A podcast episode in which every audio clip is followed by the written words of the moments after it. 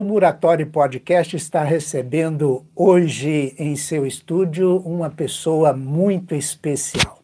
E daqui a pouquinho vocês vão perceber por que, que eu digo que ela é especial. Antes de convidá-la, eu quero lembrar que esse projeto Muratório Podcast tem o apoio exclusivo da Escola São Paulo, Levate Tecidos, Carlos Papelaria, Drogaria Modelo e Laticínio Tartaruga. Quero lembrar também que você que está assistindo pelo YouTube e ainda não é inscrito no nosso canal, é muito importante que você se inscreva, toque no sininho para receber notificações de novos vídeos que estamos postando regularmente.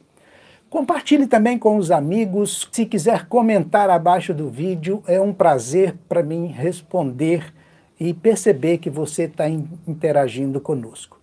Se você está nos acompanhando pelo Spotify, também lá tem a opção de nos seguir. Então, siga-nos também no Spotify. Cristian Gomes Lima, chega para cá, faz favor. Elias, está bem? Tudo bom? Que prazer Obrigado te receber convite. aqui, cara. Muito bom te receber aqui. Enquanto eu te pergunto sobre que você não sabe fazer, porque você faz tanta coisa, olha, eu colei aqui alguma coisa, professor, músico, pesquisador, escritor, tem aqui dois livros, eu tenho o prazer de ter os dois livros, aqui em parceria com o nosso mestre, o meu pelo menos, mestre professor Adriano Medeiros, professor de cinema. Olha que figura, nossa, né? Que beleza. Isso aí é as costas do livro. Sim, sim. Ah, sim. Contra a capa do livro e aqui a capa do livro. Também Construção do Tempo. Construção do Tempo é a história da matriz Nossa Senhora Aparecida ali no bairro do Porto, que o Cristi depois pode comentar rapidamente sobre essas produções, mas é, não é tanto o nosso objetivo aqui hoje. Enquanto você comenta, então, ah, estou lembrando também que é membro da nossa Academia Muriel de Letras, ex-presidente. Tem mais alguma coisa que eu esqueci enquanto eu te ofereço uma água? Não, a gente vive a vida aí tentando ser feliz, né, Elis? E aí acaba que a gente faz um pouquinho de cada coisa. Eu sempre sou assim, eu, eu faço aquilo que eu estou acreditando mais e isso me faz feliz, sabe? Então, eu acredito muito na música, eu acredito Você prefere mais gelada no natural. natural? O... Obrigado. Ah, vou botar um guardanapinho também, porque se acontecer de pingar, tá aí. Ah, e temos um cafezinho aqui que nós já podemos começar tomando Eu café, aceito viu? sim. Eu sou assim, sabe? Então, tô sendo feliz, eu tô ali. Igual agora, ultimamente, tenho trabalhado com turismo, tenho me movimentado muito. A Pois educação é. sempre é uma questão que move muito a minha felicidade também, assim como a arte em geral. Então a gente acaba sendo um pouco é, polivalente, assim, atuando em várias áreas, é uma característica minha. É, como músico, eu não quero falar nada de música hoje, porque eu quero. É claro que o violão deve estar afinado, porque você não deve passar um dia sem dedilhar alguma coisa lá. É a terapia diária. Terapia diária. Mas eu quero te convidar, especialmente com violão, para a gente fazer aqui um programa musical. Voz e violão de Christian comentando músicas autorais Inclusi- que você compõe. Inclusive, Elis, eu, eu deixo a dica aqui para você convidar um professor, pesquisador em música. É o professor Tyson Mendes, lá do Vermelho. Ele é um pesquisador de música, assim, que eu admiro muito o, o trabalho dele. E ele eu toca na banda nome, 6 segundos. eu conheço. Tava, vale a pena bater um papo com ele sobre música, viu? Fica Vamos a dica aí do. esfriar aqui um pouquinho. O seu café puro, com adoçante, com açúcar, com adoçante. com adoçante. Então, eu vou deixar você... Faz o seguinte, então. Você pinga quantas gotas quiser e eu coloco o café em cima porque aí Ótimo. já vai misturadinho, apesar de que nós temos também, olha, nós somos organizadinhos. Oh, esse Tem podcast, também aqui, ó. Esse podcast é muito pra... chique, gente. Pois é, é verdade. Ah, nós queremos que, ter certeza que o nosso convidado seja atraído para mais vezes. Não, com esse serviço aqui de, de café, a gente vai querer vir toda semana. Nada como tomar um cafezinho e bater pois um papo, é. né? Eu também vou tomar o meu. O meu é puro, viu? Eu já falei sobre isso aqui. No nosso programa com o João Carlos, nós dissemos isso. Eu aprendi a tomar café sem açúcar com os padres holandeses. Que, aliás, você conviveu com alguns? Sim, não, não convivi muito próximo, mas eu fui paroquiano do padre Henrique Hever, padre Tiago Prince. Isso. É, eu acho que foram os últimos que eu conheci. Fui batizado pelo padre Pio Locke. Pio Locke. Padre Pio foi, fui muito chegado ao Padre Pio porque ele foi um dos coordenadores espiritual da nossa pastoral de juventude, quando a gente implantava aqui na Diocese de Leopoldina. Cristian, rapidamente então, fala para nós como é que nasceu Pico do Itajuru, Memórias da Natureza. Esse é um projeto idealizado pelo professor Adriano Medeiros. E ele me convidou para trabalhar junto com ele nesse trabalho. É, acabei escrevendo muito do que está escrito aí e me tornei coautor do, do livro junto com ele. É um projeto de educomunicação. Dentro da, da, da teoria de comunicação tem esse ramo, né? E a gente foi na escola e percebeu é, a visão dos estudantes sobre o lugar que eles vivem Sabe, qual que é o grande valor que tem nesse livro? É a questão da cultura imaterial endêmica de lá. Por exemplo, a gente tem catalogado aí inúmeras lendas que só existe lá. A gente chegou, orientou as crianças para conversar com os pais, com os avós, sobre as lendas que só existem na região de Belisário, para eles contar que ia ter um concurso, que ia ter um prêmio interessante. E aí a gente também fez um concurso de desenho que incentivou as crianças e as adolescentes a desenharem o, a região na perspectiva deles, sabe? Que tem muito desenho do Pico da Juru que não tem nada a ver com o formato geográfico dele, mas que tem a ver com o, a antropologia da, da coisa lá, sabe? Esse trabalho é muito legal por causa dessas lendas, essas histórias que são só de Belisário. É o folclore belisarense que está aí. Folclore de Belo Orizário. Belo Orizário. Construção do Tempo. Fala para nós sobre esse livro. Esse é um trabalho. O primeiro livro teve um caráter mais lúdico, né? E, e esse aqui é um trabalho mais de historiografia. Eu, através de inúmeras fontes históricas, é, quando a paróquia do Porto ia fazer 50 anos, em 2016, se eu não me engano, é, o Padre Silas me convidou para é, escrever a história da paróquia. 2016. 2016. e eu, é, através de inúmeras fontes, principalmente do livro de Tombo, para quem não sabe, o livro de Tombo é um livro histórico muito especial, que é como se fosse o diário dos padres. E os padres são obrigados a fazer isso é, porque quando entra um padre novo, ele pode olhar o que os padres anteriores escreveram e conhecer de forma mais rápida a realidade da paróquia.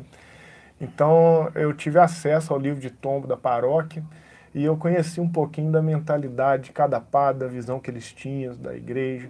Eu entrevistei muitos paroquianos, consultei os jornais, consultei documentos históricos, é um livro bem embasado historiograficamente. Para destacar, muita gente acha, né? É, ah, é um livro de igreja. Não, não é um livro de igreja, é um livro de história. De história. Se você quiser conhecer a história da Zona Leste de Muriaé, esse tá é o único livro que existe sobre essa história. Que é a, a Zona Leste, para quem não sabe, é a região do Porto e os arredores ali, inclusive das zonas rurais também. Que legal.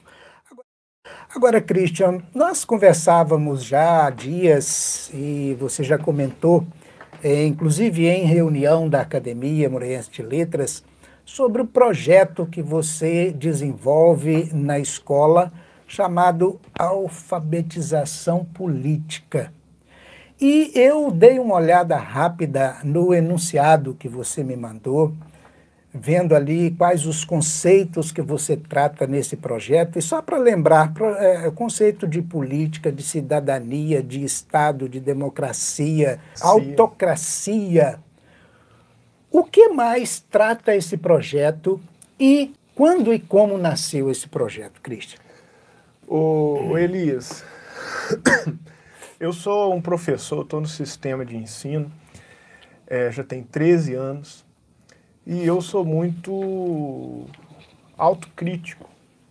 E eu gosto de desenvolver os meus alunos de forma útil para a vida deles. Sabe?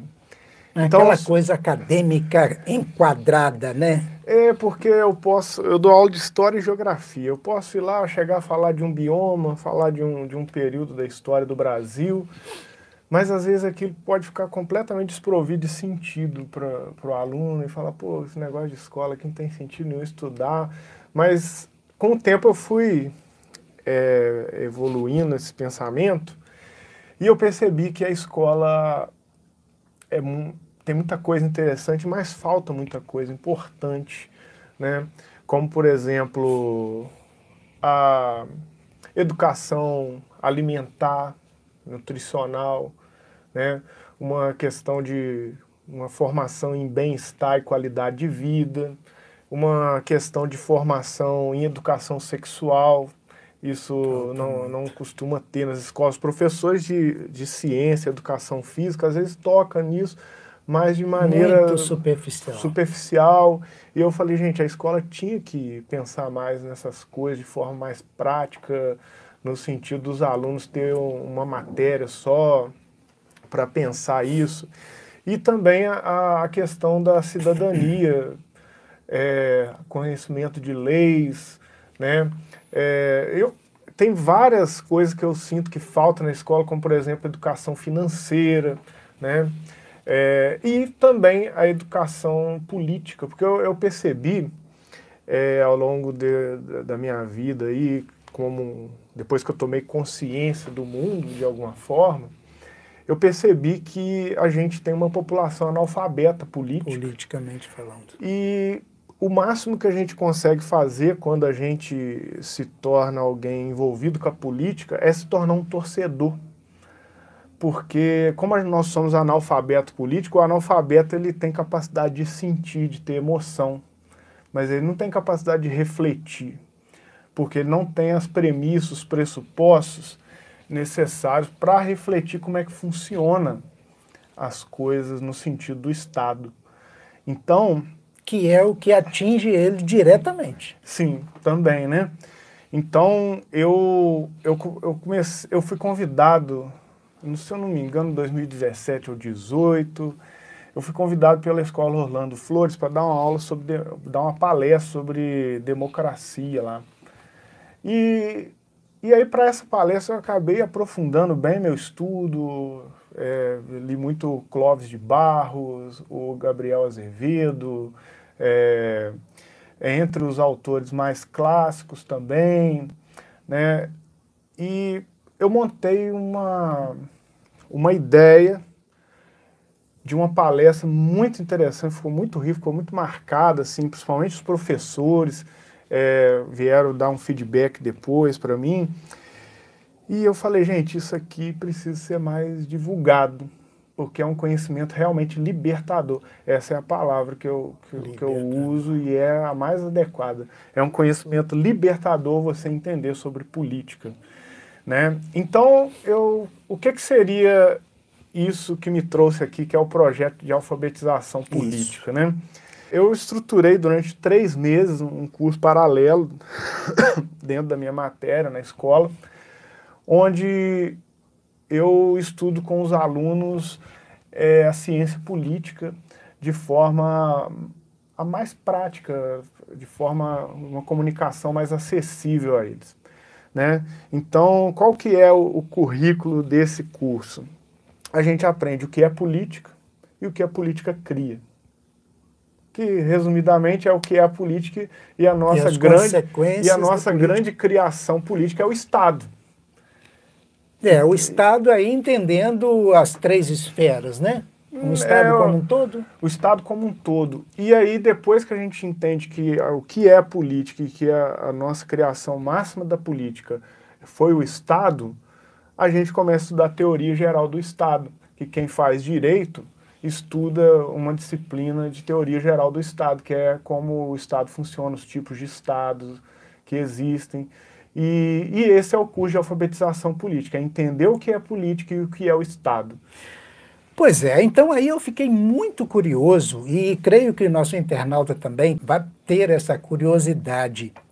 Como é que foi a proposta para que você começasse esse projeto na escola? Como que foi a aceitação dos alunos, né, o, o corpo discente e também do corpo docente? Como é que foi essa aceitação? É, é, muito importante deixar claro que a, alfabetização política que eu proponho, em momento algum a gente conversa sobre partido, ideologia. Não é um curso sobre ideologia. É um curso sobre ciência política. São coisas muito diferentes. Então, é, a aceitação em todas as escolas foi muito boa. Nunca tive resistência, sabe? Até porque o, o meu jeito é um jeito muito imparcial, sabe? Quem conversa comigo sobre política, assunto polêmico, sabe que eu tenho um jeito de, de falar e agir e, e sentir as coisas que eu busco essa imparcialidade, mesmo que a gente, que ela, mesmo que a imparcialidade seja impossível de ser alcançada, a gente que em ciências humanas sabe disso, é jornalista, você sabe disso também a, a demanda profissional ela tem que ser da imparcialidade. Você não pode desejar ser imparcial, né? Então, na sala de aula tem essa demanda que o jornalismo tem também, e eu levo isso muito a sério, sabe? Muito a sério mesmo. Então, a aceitação foi boa. E um problema, não. Pelo contrário, é, eu tive foi apoio, inclusive muitos professores se alfabetizaram também politicamente, porque eu levava as demandas para a sala dos professores que estava discutindo na sala, e né, o próprio... É, é, e eu percebo assim que entre adultos, jovens, a nossa sociedade como um todo, são muito poucas pessoas que realmente são alfabetizadas politicamente, né? Você fala Sim. república, pouca gente uh, faz isso quando fala a palavra república, né? É, pouca gente tem uma compreensão mais profunda do que é república, apenas sabe que a gente está numa república, o nome do Brasil é uma república, né? Mas aí no, no projeto a gente fala, ó, o nome do Brasil diz sobre a nossa organização política, né? É uma república federativa. Poderia ser também uma, no nome do Brasil, ter democrática presidencialista. Poderia ser acrescentado. Né, a gente poderia ser a República Federativa Democrática Presidencialista do Brasil. Essa foi a organização política que a gente é, escolheu ter aqui no nosso país. Isso. Isso. Quando você falava aí da questão de a gente, é, de um modo geral, não é educado politicamente, não tem um conhecimento de política e cidadania. E aí me veio à cabeça, né? O Bertold Brecht já trabalhava bastante isso em seus poemas, principalmente naquele o analfabeto político, né? Que ele vai no mercado, compra o arroz, compra o feijão, compra o açúcar, compra o sal, mas não não sabe que ali está embutido as questões políticas através de criação de impostos, através de é, valores, né, do, do preço, né, do preço que aquilo custa, é a ação política que determina. Então, é bastante por aí.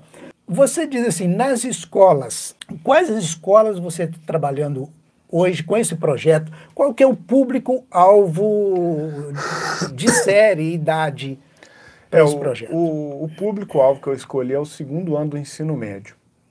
Tá? Todas as escolas que eu trabalho no segundo ano do ensino médio, eu converso com a direção e falo que eu vou fazer um adendo no currículo escolar com esse conteúdo.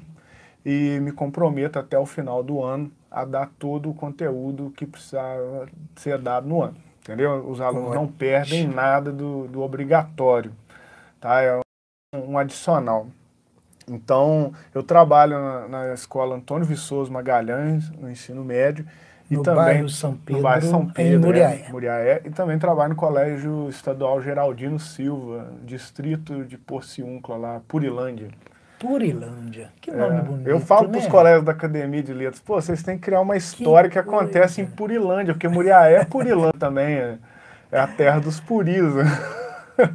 Olha, é daí mesmo, né? Ó, eu já cantei muito escritor lá da Academia com essa história da Purilândia, viu?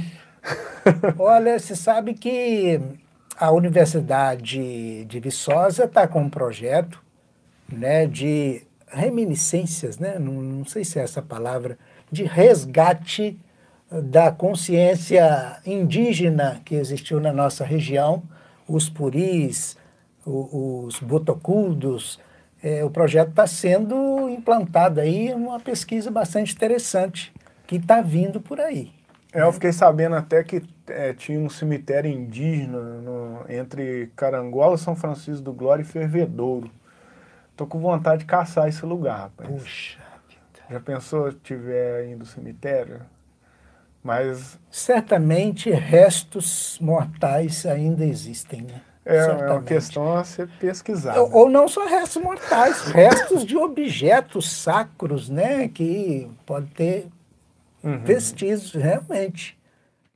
Ô, Cristian, você pode me dizer se esse projeto é uma aproximação, uma substituição, um complemento de matérias que nós tínhamos no nosso currículo no Brasil, a exemplo de OSPB? Quem estudou na época da OSPB, é, Organização Social, Social e Política, Política brasileira, brasileira, vai lembrar muito, porque no final das contas vai entender a nossa organização política, né? Mas eu não me influenciei nessa matéria do passado, eu me influenciei no currículo. É, porque de, você não, não no currículo de história. Né? Porque eu desafio os meus alunos, eu falo, ó, o que eu der nessa sala aqui não tiver em história e não tiver sentido para hoje na vida da gente, eu paro de dar na hora a matéria, porque não faz sentido eu desafio os alunos, sabe? Eu falo com eles, ó, então, se você acha que não tem sentido nenhum a gente estudar isso, a gente para. Se você, né? Eu desafio eles porque eu falo que a gente tem que estudar aquilo que tem sentido e história, o sentido de estudar história é a gente ter um conhecimento sobre onde que a gente está pisando, né? Porque a gente nasceu, o bonde já estava andando, né? E é, é meio alienante viver a vida com, você pegando sempre o bonde andando, não sabendo o que está acontecendo. Você fica um ser alienado, né? Sem e, dúvida. E a história, ela é, além dessa questão coletiva de você se tornar alguém consciente que tudo é fruto de uma história, eu também chamo da disciplina da felicidade, sabe? As ciências humanas, de uma maneira geral, leva você a, a conhecer onde você vive é, de maneira ampla e não tem como ser feliz sendo um alienado. Porque eu costumo dizer que tem um conhecimento que ele é o, o mais transformador de todos. Eu falo para os alunos, se você tiver esse conhecimento, você vai ter tudo. Ele é o conhecimento mais importante de todos, tanto para a sua vida profissional quanto para a sua vida pessoal, que é o autoconhecimento. O autoconhecimento. Esse é o conhecimento que a escola deveria oferecer para todos os alunos. E o autoconhecimento passa por saber onde eu vivo, qual que é o meu lugar. Né? E não tem como a gente se autoconhecer sem saber onde eu estou né? e como que tudo chegou até aqui. Né? Então, todo o estudo de história, ele tem esse sentido, a gente compreender o presente. O sentido da história é o presente. E você vai estudando história, você pega lá no sexto ano, primeiro ano do ensino médio, a Grécia Antiga. Você pega depois no sétimo ano o período medieval, período moderno. Aí depois você começa a estudar a história do Brasil no período moderno. E aí no nono ano você começa a estudar o século XX. E o terceiro ano do ensino médio também vai estudar o século XX e a história atual.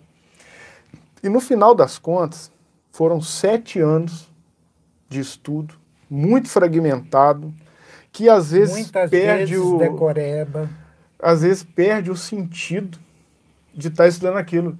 Mas nesse curso de ciência política que eu propus para as escolas, eu tento sintetizar o sentido de tudo. Por exemplo, Grécia, para que eu estudo a Grécia? Entender a democracia, a cidadania.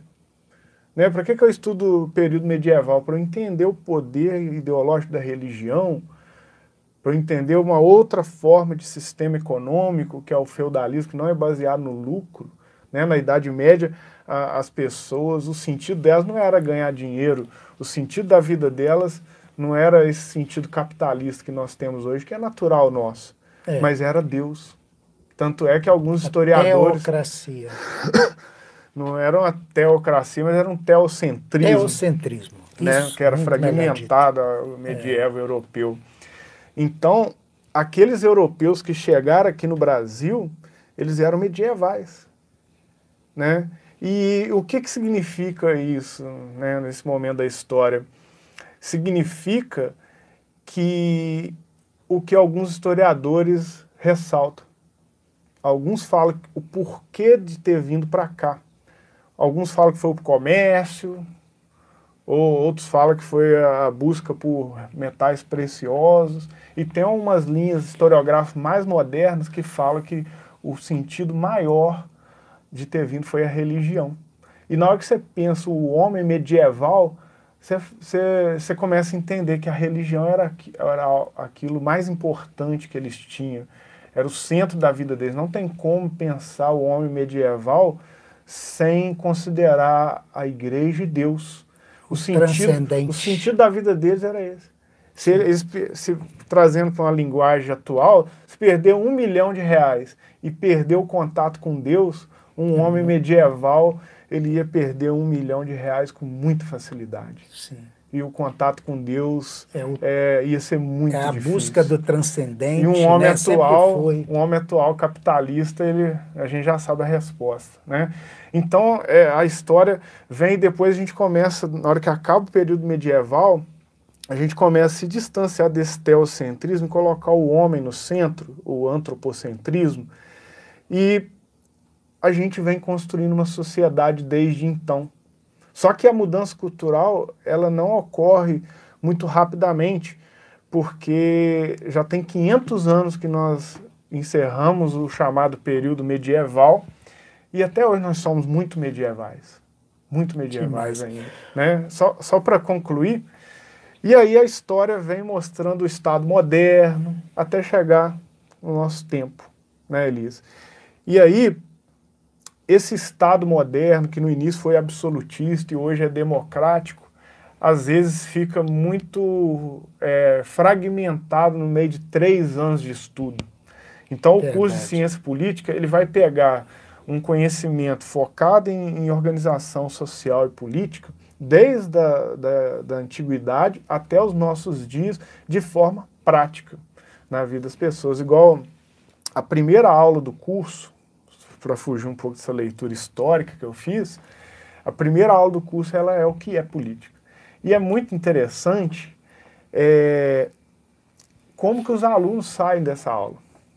É a aula mais libertadora de todos. O curso tem uma dinâmica emocional muito interessante. As primeiras aulas são lá em cima, a animação dos alunos. E na hora que começa a estudar a teoria geral do Estado, fica mais pesado. Fica. Sabe, eles Sem costumam desanimar, só os mais aplicados que costumam ficar mais atentos até o final. Mas essa parte do que é política é, é, é libertador, porque eu- eu- eles acham que política é esse negócio podre, Partidarismo partidarismo, corrupção, né? E enquanto político não tem nada a ver com isso, diretamente, né? Eu, eu queria te explorar um pouquinho nesse- nessa questão, né? Dois conceitos que você trabalha: democracia e autocracia.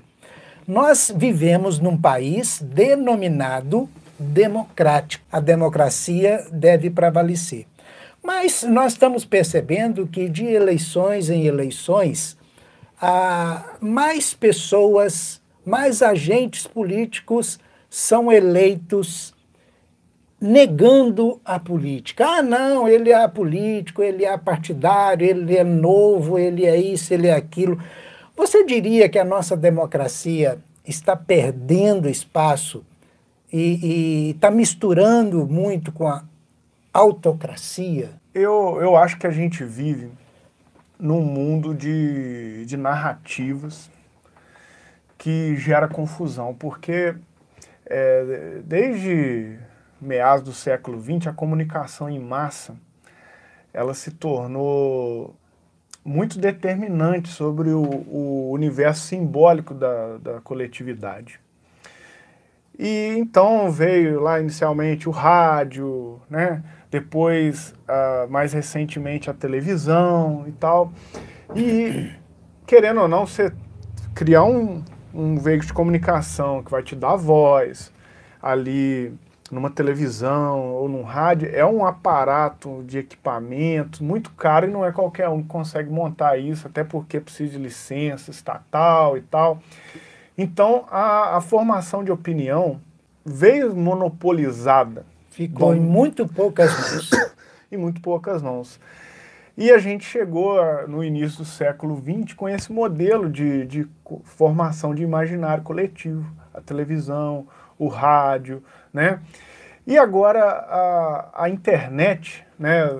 Desde a década de 80 do século passado, anos 90, anos 2000, e principalmente aí né, entre a primeira década dos anos 2000 e a segunda década, que é de 2010 a 2020, a internet começou a democratizar a opinião. Vamos dizer assim, todo Sim. mundo passou a ter voz, né? As pessoas sérias que realmente estudaram e as pessoas que sabem falar bonito, mas que não, não sabem dos conceitos, direitos da, das coisas. É, todas elas ganharam espaço, né? E, e a assim, gente... né? De uma hora para outra, de um momento para o outro, a coisa explode aí, milhões de pessoas ficam sabendo Sim. dessas opiniões então, não tão fundamentadas. Então a gente está num, num momento que a leitura de mundo ela não é monopolizada mais. Nós vivemos numa sociedade de bolhas ideológicas. E quando eu falo ideológicos aqui, eu estou querendo dizer uh, formas de ver o mundo. Enquanto há 20 anos atrás a televisão povoava o imaginário das pessoas e dava uma forma de ver o mundo específica, a sociedade era ideologicamente mais homogênea, quem pensasse diferente daquilo não costumava ter espaço. Atualmente, a gente tem uma revolução nesse sentido. Eu costumo dizer que, se for pensar historicamente, nós estamos talvez na maior revolução da história, que começou desde a década de 80 e agora, com a pandemia, eu falo que a gente começou o século XXI para valer, né? É, e a, a, aí a internet começou a, a trazer inúmeras formas de leitura da realidade. Eu estou dando uma volta para falar com mais propriedade. Fique à vontade, nós temos tempo. Tá? Isso. Desde a Primavera Árabe, 2011, se eu não me engano, a Primavera Árabe foi a primeira revolução causada pelas redes sociais. A mobilização em rede social causou a Primavera Árabe no norte da África, no Oriente Médio ali, que foi a derrubada daqueles eh, governantes ditadores. Né? E desde então, a internet vem mudando a nossa forma de estabelecer relações, a nossa forma de ver o mundo, a nossa forma de respeitar as pessoas mudou né? Tanto é que você vai ver no, no mundo da internet alguém for debater política ali, for debater pessoalmente, são duas pessoas completamente diferente. diferentes, né? É, então, nós chegamos num momento em que existe essa leitura, que nós estamos num mundo é, caminhando por um autoritarismo, politicamente falando no Brasil, e existe a leitura que nós somos profundamente democratas. E aí, quem que vai acreditar em quem? Existe um capital social hoje... Quem está com a verdade, né? Existe um capital social hoje que eu, eu digo que no século XXI, no ano de 2022, é o capital mais importante que uma pessoa tem. E esse capital não é a verdade. Esse capital é a confiança. Confiança A confiança é o bem mais caro quando se fala em comunicação hoje. Se eu não confio em você, Elisa, você pode falar a verdade, o certo, cientificamente comprovado, eu não vou acreditar em você. Porque tem, tem um self-service de informações aí e eu não tenho capacidade crítica de fazer curadoria disso. Enquanto um brasileiro Muito que foi colocado. educado pelo sistema de ensino brasileiro. Sim. E aí, no final das contas, o que resta para as pessoas é a confiança. Se você ganhou a confiança de um público, aquele público vai tender a acreditar no que você fala, independente... Mesmo que não seja verdade, mesmo que, mesmo que seja, seja verdade, uma fake news, né? Mesmo que não, mesmo que não seja verdade, porque verdade. o maior capital hoje é a confiança. É, a gente vive num mundo simbólico. E esse mundo simbólico, ele é um mundo baseado na confiança, aquele universo de símbolos que eu criei, que, que muitas vezes está ligado à emoção, porque reforça aquilo que eu já penso. Você está entendendo? Então, eu acredito, respondendo essa pergunta sua, que tá existem as duas formas de Existem leitura. As duas coisas. As duas formas de leitura. Agora, se você perguntar a minha opinião, aí é outra resposta que eu daria. E eu não vou te colocar nessa cilada agora não, tá bom? Pode deixar. Ô, Christian, só para voltar um pouquinho você avalia, embora seja um projeto como uma matéria transversal, não é isso? É, é um uma matéria, trans... um conteúdo transversal. Mas você avalia os seus alunos e você me mandou uma, uma, uma prova, pelo menos, para eu dar uma olhadinha, e eu dei uma olhada rápida, 14 questões hiper bem estruturada cada uma. Na verdade, são 32, porque tem questão que tem letra A, B, sim, C, Sim, sim. Verdade. 32 então, questões. Isso. 14 questões que se desdobram em 32 questões.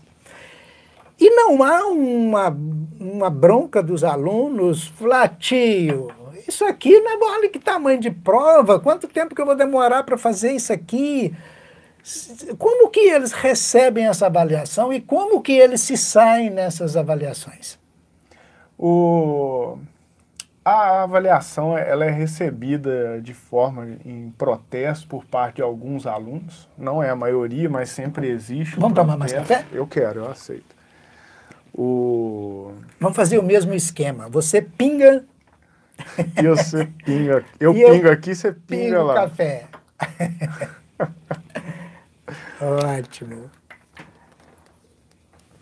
Afinal de contas. A, a produção deu uma saída ali, né? A produção deixou a gente agora abusar aqui. Aí. Obrigado. Porque eu, eu fiz essa pergunta porque eu dei uma lida e questões eu tive que parar. É, não são fáceis, não. Não são fáceis. Eu tive que, puxa vida, eu me considero uma pessoa um pouquinho politizada e tive que parar e pensar, puxa vida, como é que eu responderia isso aqui? Qual que eu vou marcar aqui? É igual, tem muita gente que não entende por que, o poder judiciário não é eleito pelo povo se a gente é uma democracia, né? É, o Supremo está recebendo muito essas críticas, né? Por que, que o, o ministro do Supremo Tribunal Federal não é eleito? É indicado. O isso faz parte da nossa escolha de organização política. Nós escolhemos ser assim, nós, é, o nosso sistema... A democracia prevê esse O nosso tipo sistema judiciário ele é influenciado pelo sistema francês e americano. É isso. E por que, que o poder judiciário não é eleito pelo povo? Porque ele, no nosso ordenamento, é, a gente chama ele de poder contramajoritário contra majoritário, ou seja, contra maiorias. Porque na democracia, a maioria, se ela se formar uma maioria com ideias radicais, ela pode fazer o que quiser. Porque é a democracia. Vira uma ditadura democrática. É. Se, por exemplo, uma maioria que acha que gays merecem morrer é, assumir o poder e isso se tornar a maioria da, da sociedade, gays vão, vão ser criadas leis que vão autorizar matar pessoas que são homossexuais. Então, o, é muito importante ter um poder que não está vinculado à política, é, teoricamente, né? É, Porque não tá senão tá eles teriam que fazer campanha, cairia no mesma questão. É, aí criou-se então o poder judiciário, que é o poder técnico. O poder judiciário não está do lado do povo necessariamente, ele está do lado da lei que o povo criou através da representação política. Então. Tivemos uns desvios aí no lavajatismo, mas está passando, né? Tá é, o, a questão da corrupção ela é muito interessante porque tem gente que acha que a, a solução da corrupção é uma pessoa, um salvador de pátria que vai resolver. Que vai resolver. E a, a corrupção Não, é. ela é humana. Gente. É a consciência política, né, ah, que vai resolver. Eu, eu tenho uma, uma, uma ideia de como resolver a corrupção, eu partilho ela aqui. Considerando que a corrupção é humana, a, ela tem no país desenvolvido, tem no país subdesenvolvido, apesar de no país subdesenvolvido ter maior grau de corrupção, isso é, é uma. Na hora que a gente vai estudar com os alunos na escola, os países categorizar, caracterizar é, países subdesenvolvidos, é falar do alto nível de corrupção. Mas isso não quer dizer não que é... em país subdesenvolvido, perdão, que em país desenvolvido não tenha corrupção. Sim. Tem também, só que tem em menor número. Aí você parar para pensar, por que que país subdesenvolvido tem mais corrupção e país desenvolvido tem menos corrupção? Aí entra a minha resposta. Qual que é a solução para a corrupção? Para resolver o problema da corrupção, para ela diminuir, porque ela acabar, ela nunca vai acabar. Para ela diminuir e chegar nos níveis de países desenvolvidos. Aumento da cidadania. Aumento da cidadania. Consciência. O aumento, o aumento da cidadania consciência, do povo. Consciência política e autoconhecimento. o país dizia. desenvolvido não tem tanta corrupção porque o povo sabe que o país é deles, eles vigiam mais, os políticos sabem que o povo vigia mais, a, o grau de transparência do governo é maior porque o povo não aceita diferente. Enquanto aqui no Brasil, aqui, volta a questão da alfabetização política, a gente tem um povo alienado na nossa sociedade, ela é patriarcal, patrimonialista, racista, machista. E isso não é clichê, isso é herança histórica. Né? Tanto é que, para muita gente, nós temos que ter um político forte na região que vai é, fazer a política acontecer. Quando se, na verdade, se nós brasileiros fôssemos cidadãos mais conscientes, a gente não precisaria, na nossa crença política, não precisaria de sentir que tem um político forte, muito poderoso. Nós seríamos essa força. Seríamos esses agentes. Nós seríamos esses agentes, né, porque nós, no final das contas, estamos numa república. Eu acho que eu trabalho muito focado nesse sentido de reforçar que nós estamos numa república. Porque no dia que as pessoas entenderem o que é república, as coisas vão começar a andar. Tá? Porque república, o que, que é essa república? República é, é o país que é nosso. A república é um estado que o povo é dono dele.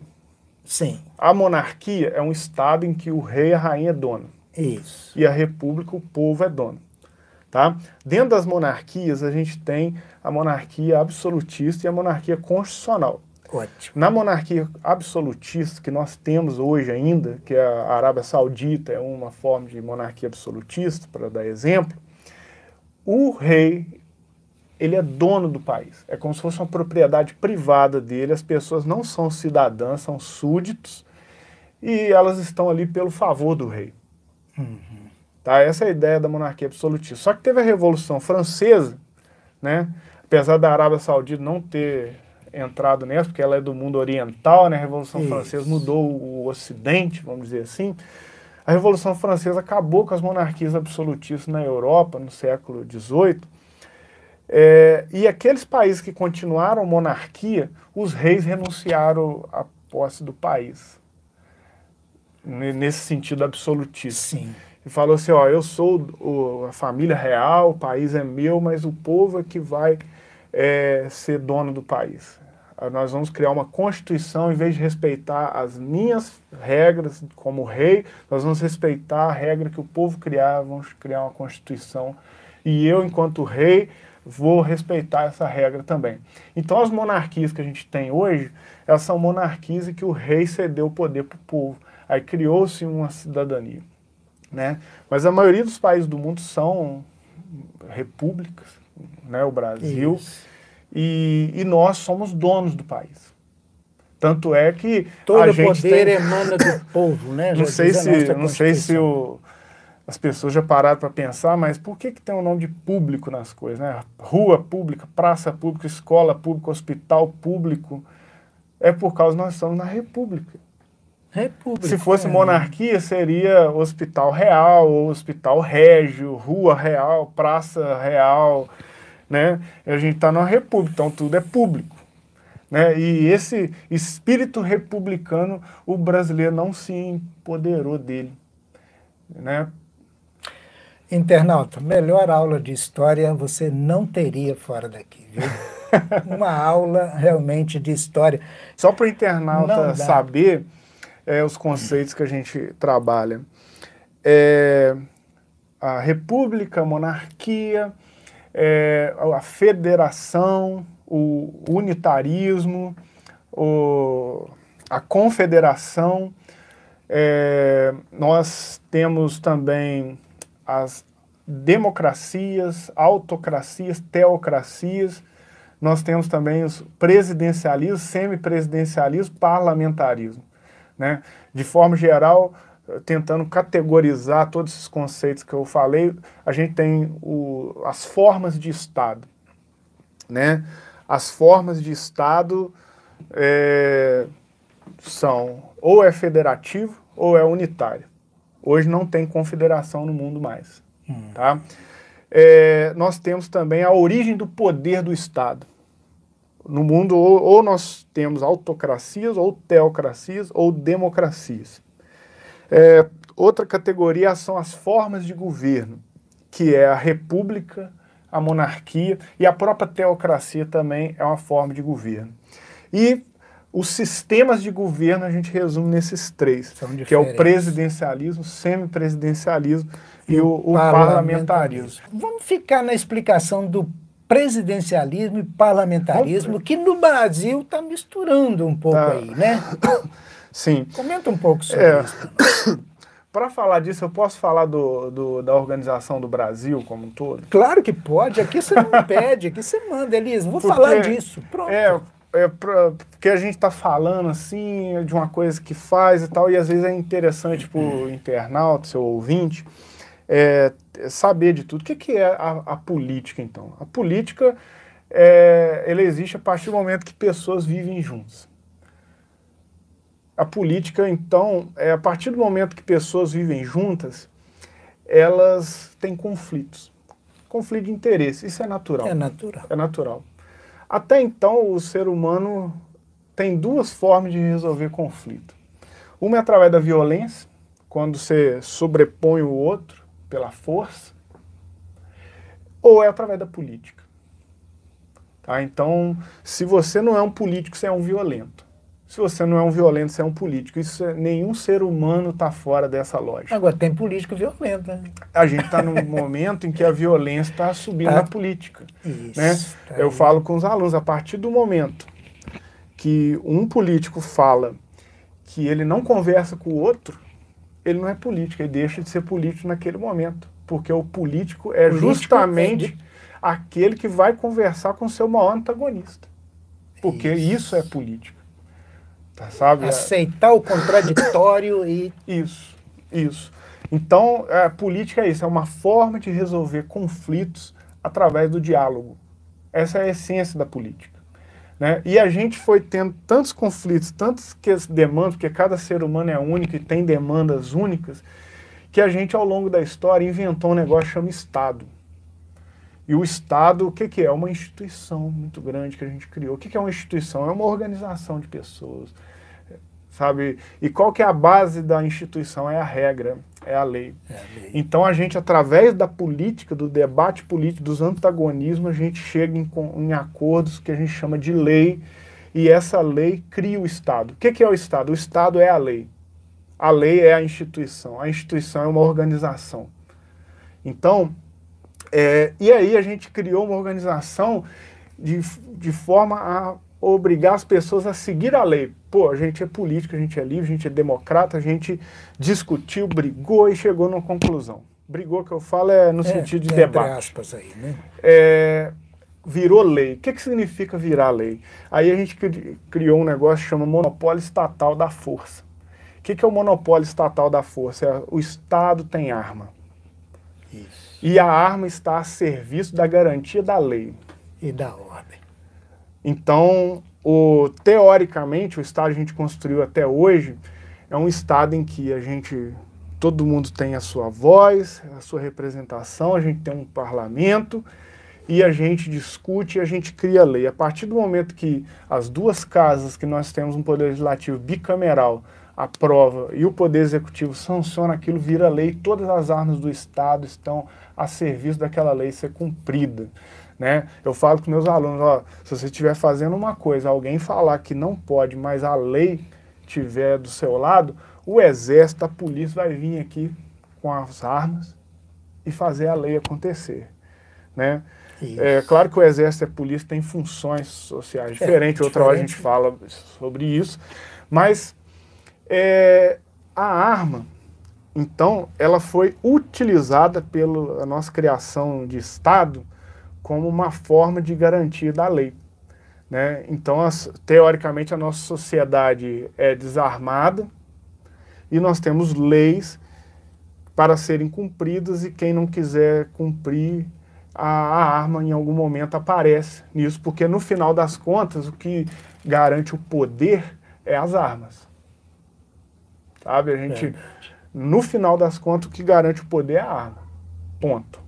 Né? Mas só que a gente percebeu que garantir o poder pela arma o tempo todo não era interessante, porque a gente não ia ter paz em momento algum. Então a gente, através da política, a gente criou um ordenamento, uma organização onde a arma é usada só em último caso, quando a pessoa realmente não quer seguir a regra que a gente concordou lá hum. para ser lei, sabe? E então a gente criou esse estado e aí 1888 foi a última vez que a gente criou uma Constituição. O Brasil já criou sete vezes. É, né? a gente remendada já, já, mas... Cada Constituição é um Estado que a gente cria. É, Os Estados Unidos criou só um Estado até hoje, só tem uma Constituição. O Brasil já criou sete Constituições. Tá? Isso costuma ser característica de país da América Latina, país subdesenvolvido também, essa instabilidade. Né? E aí, Elias, o que, que a gente criou aqui em 1888, 1988? A gente criou um Estado democrático. O que, que significa um Estado democrático? O poder do povo.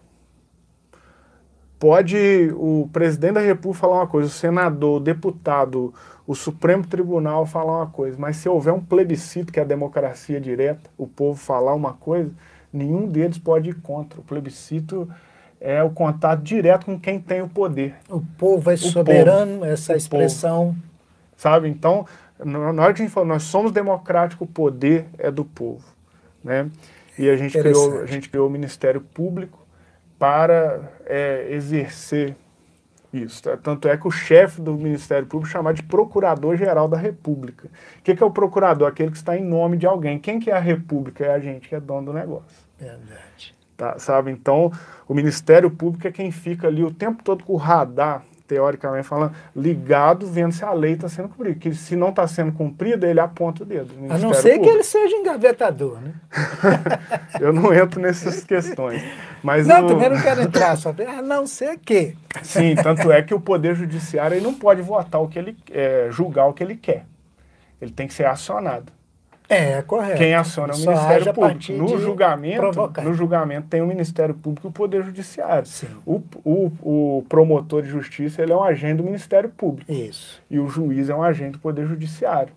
E o advogado é um agente do indivíduo. Correto. E ali esses três se relacionando, o Ministério Público querendo que a lei aconteça, o, o indivíduo querendo se defender, o Poder Judiciário ouvindo os dois lados. Essa é a nossa teoria né, vamos dizer assim. Seguindo para. Eu sei que eu estou me estendendo, mas a gente é uma federação também.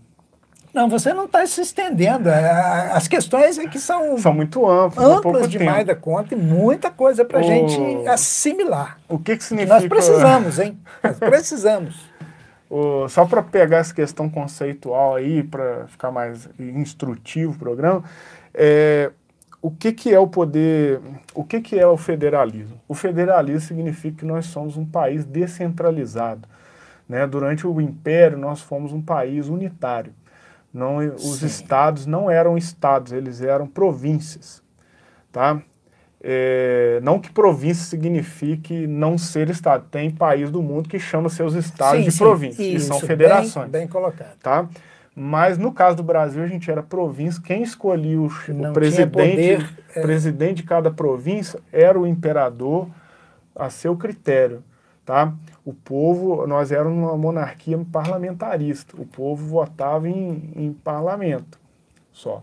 Tá? Então os estados eles eram uma coisa só junto com o governo federal. Isso. Só que aí teve aquelas rebeliões, poder, né, é, vários momentos da história do Brasil teve rebeliões é, provinciais, regionais, né, como por exemplo no período regencial, a cabanagem, a farroupilha, balaiada, entre outros aí.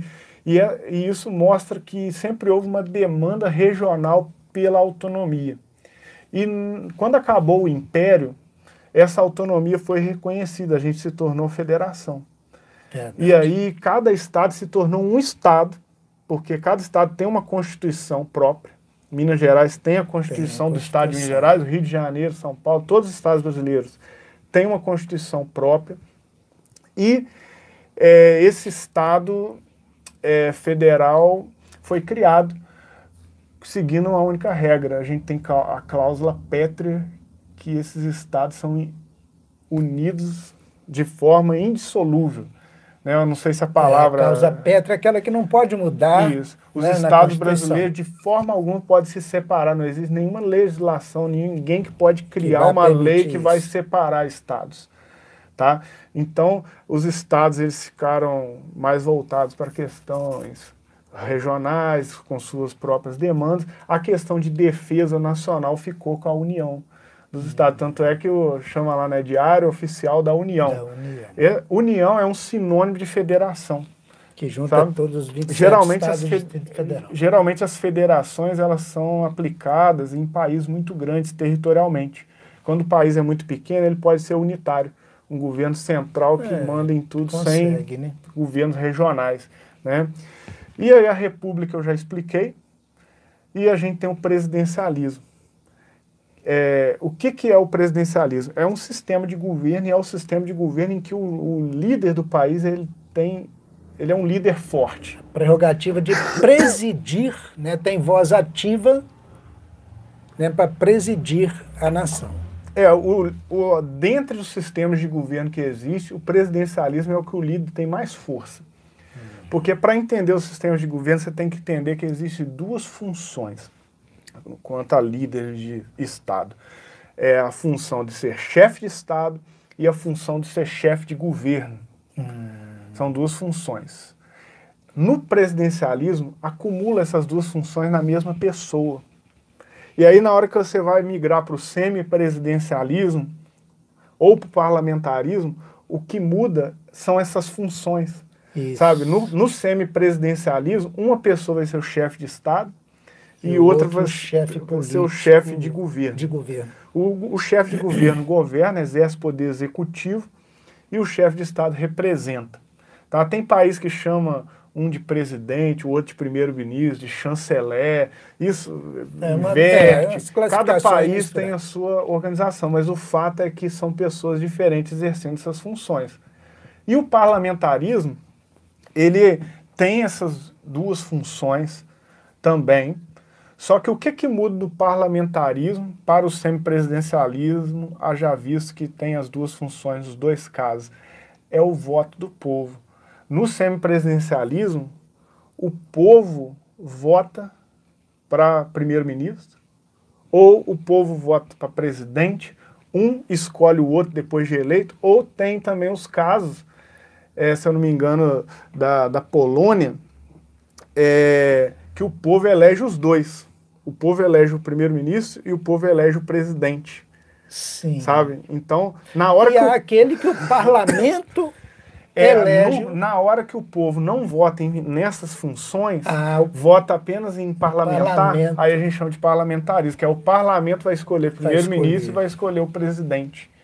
Entendeu? Isso. Muito intrincado essas questões. É, né? e, e, é igual eu falei, é uma organização política. O que é organização política? É um acordo. Então, se o povo escolheu de um jeito, vai ser desse jeito. Não, não, não tem nada que copiar do outro se quiser sabe? Pode ser totalmente original. O importante é o povo acordar aquilo. É e cada aí. país do mundo tem seu próprio acordo. É muito interessante isso. Ô, Cristian, olha só, é, eu tenho que te perguntar ainda o seguinte: eu, eu sei que você está fazendo um mestrado. Qual o tema? Qual História sua... social. História social. Esse mestrado te permite aceitar convites, porque diretores, professores, pedagogos, tal, podem querer te convidar a partir disso para ir nas escolas. É possível você conciliar esses convites? Ah, depende de cada caso, né? Cada caso é um caso, convite, cada horário é um eu, horário. Eu tenho muito prazer de, de falar sobre os temas, especialmente de, de política, no sentido filosófico e prático, é, porque é libertador, sabe? É libertador.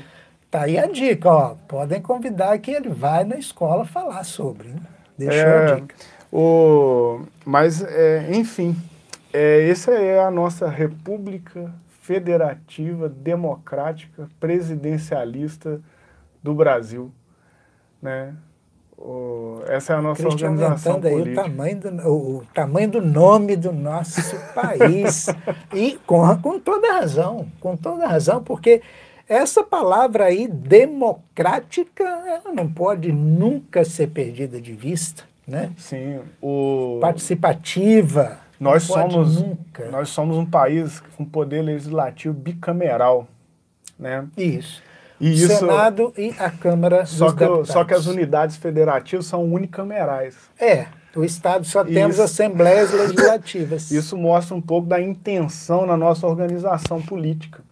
Na hora que a gente criou os estados, a gente criou é, instituições que fossem resolver de forma mais rápida, mais prática as situações. Sim. São os governos regionais, são os estados. E na hora que a gente criou a federação, para uma lei federal que vale para todos os estados acontecer, precisou dela ser mais difícil ser criada.